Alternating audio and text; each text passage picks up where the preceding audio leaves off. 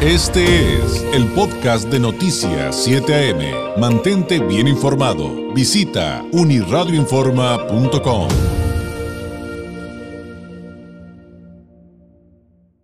Le adelantaba en la semana este tema de que la Suprema Corte declaró inconstitucional el denominado operativo Mochila, este que se activaba mucho cuando había un problema de violencia en alguna escuela. Eh, lo hacían autoridades federales, también al menos 18 entidades de nuestro país, incluida Baja California, y quien ha estado, eh, una organización que ha estado muy atento a este tema, que incluso advirtió que pues eh, esto era cuestionable y, es lo que vamos a, buscar entender a continuación, eh, era la Red por los Derechos de la Infancia en México, Redim. En la línea telefónica, el director ejecutivo de esta red, Juan Martín Pérez García. Juan Martín, ¿cómo está? Muy buenos días. Bueno, bueno, Juan Martín, ¿sí me escucha? Sí, sí, hola, ¿tú me escuchas? Eh, ah, ya, ya, ya, ya lo escucho, perfecto, muchas gracias. Sí, David, muchísimas gracias. Pues mira, em, fue muy buena noticia que la Suprema Corte de Justicia, eh, después de 20 años de que este operativo mochila de forma ilegal e inconstitucional se estuviera aplicando, y tal como lo refieres, durante los últimos 20 años hemos estado insistiendo en ello, eh, pero afortunadamente la Suprema Corte de Justicia, eh, después de mucho tiempo, logra eh, entrar a la discusión y concluir que es inconstitucional. Y quizás, David, para compartirle al público, hay que, digamos, desagregar, ¿no? A ver, ¿por qué es inconstitucional? Exacto. porque tenía varios factores que, que, documentamos muchas ocasiones, las varias comisiones de derechos humanos estatales también documentaron y la propia Comisión Nacional de Derechos Humanos antes de que fuera capturada por Morena eh, recientemente con la señora Rosario. Antes de esa administración también se eh, emitió una recomendación eh, en julio de 2019. Y hay tres componentes. Es discriminatoria porque solo se aplicaba la revisión a niños, niñas y adolescentes y no a las personas adultas. Es una invasión a la privacidad porque nadie puede ser, dice la Constitución, molestado en sus bienes eh, y en sus espacios privados sin una orden judicial. Revisar la mochila es una extensión de tu vida privada. y es como, no sé, tu recámara, tu refrigerador, o sea, no, no puede ser invadido si no has autorizado o si no hay una orden judicial. Y tercero, es claramente una forma de, de violentar este, la dignidad de niños y niñas, porque además lo que siembra es desconfianza. Eh, entonces, hay otro segundo apartado y es claramente hay problemas de seguridad en el país. Eh, claramente tenemos que proteger a niños y niñas y por supuesto que todas estamos de acuerdo en que las escuelas tienen que ser lugares seguros. Pero para eso tenemos y hay datos públicos que nos permiten saber que los crímenes no suceden desde dentro de la escuela. Hay situaciones anecdóticas, extraordinarias. Hay dos casos de adolescentes que han llevado armas a la escuela y han disparado pero son muy extraordinarias. La gran mayoría, la totalidad de los delitos suceden fuera de las escuelas. Y más bien al revés, la comunidad educativa rodeada en escenarios de violencia y crimen organizado están bajo ataque, bajo presión. Entonces, por eso era un poco sin sentido, pero era un engañabobos eh, para las familias, para los medios de comunicación, eh, que las autoridades eh, ocultaban ahí sus incapacidades y sus fallas en la seguridad. Y un tercer elemento muy importante que la Suprema Corte de Justicia establece es que eso no exime, porque eso es súper importante, la obligación de las autoridades de garantizar la seguridad. Porque esto no va, o sea, lo que tenemos que cuidar es que no escuchemos a ningún político decir, no puede hacer nada porque la Suprema Corte de Justicia nos dijo que no. No, no, no. La obligación es, tienes que proteger, pero no con esos métodos que son violatorios a derechos humanos. Y por eso es que ahora lo que debemos de abrir es un gran debate de cómo la seguridad de niños, niñas y adolescentes, las escuelas, maestros, maestras, la comunidad que rodea las escuelas, se construye desde ellos y ellas, pero también con la participación de autoridades locales o alcaldías, municipios y, por supuesto, las fuerzas de seguridad, pero ya no más en estos métodos policíacos muy propios de una dinámica de guerra en la que tristemente ya hemos normalizado y nos metió Calderón, lo siguió Peña Nieto y ahora lo ha llevado al extremo el actual presidente con la militarización.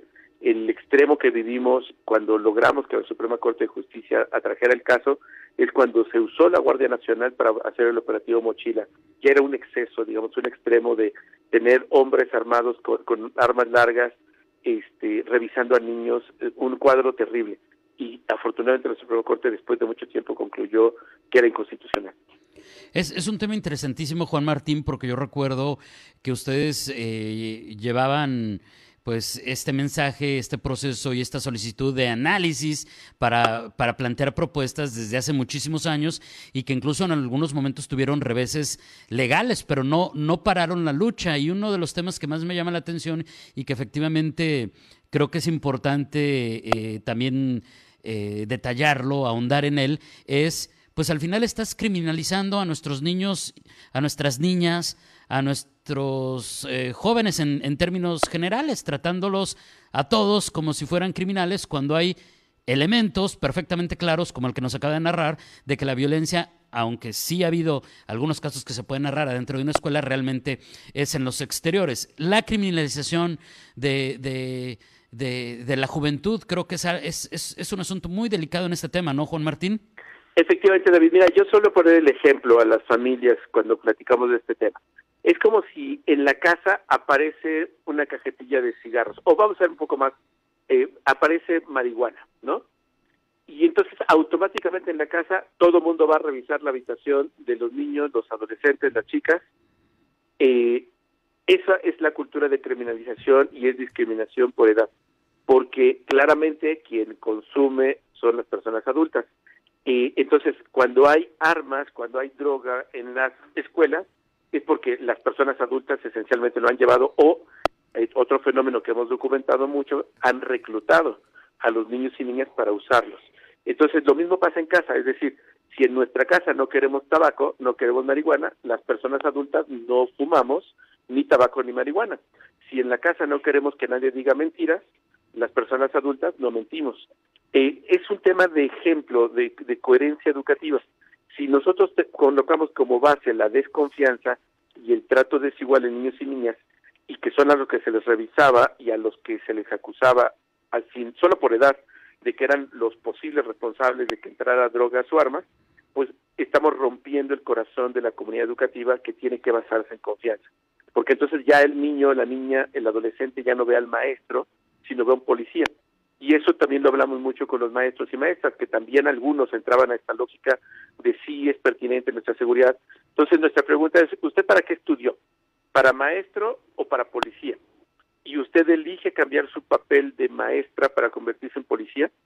Y claramente rompes, porque entonces ya no va a confiar el niño o la niña, particularmente aquellos que tienen problemas de inicio de consumo, dificultades de conducta, que tienen problemas en casa y necesitan ayuda, y si además los criminalizamos, rompemos la posibilidad de acompañarles, de protegerles, y lo hacemos de la peor forma.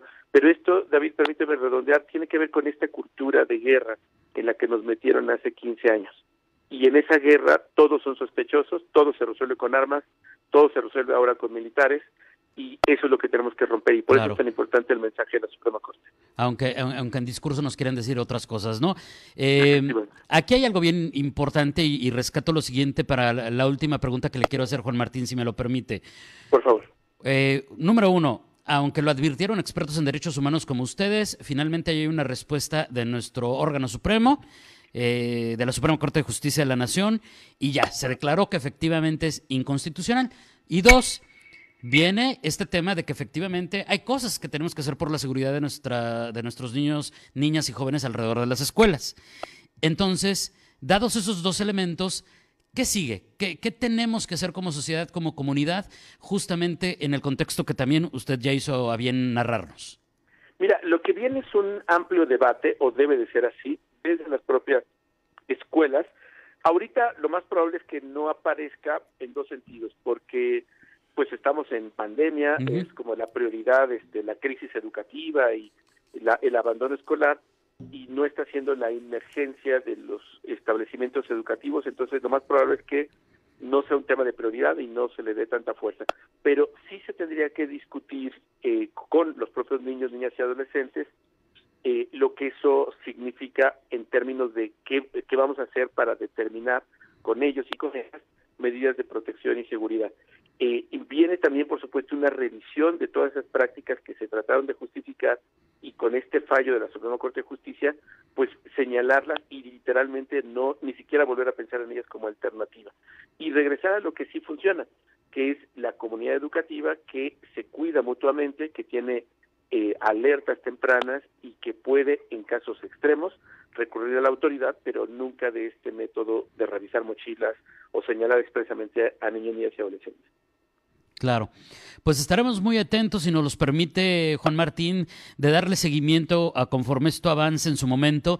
Eh, creo que eh, se entiende perfectamente que eh, el tema no se va a tratar, como ya bien lo explicó, en la inmediatez, pero en algún momento tendremos que aterrizarlo, discutirlo y tomar decisiones. Mientras tanto, le agradezco enormemente esta explicación y, y le mando un abrazo a la distancia. Gracias y buenos días. Buenos días, gracias por la oportunidad. Hasta luego.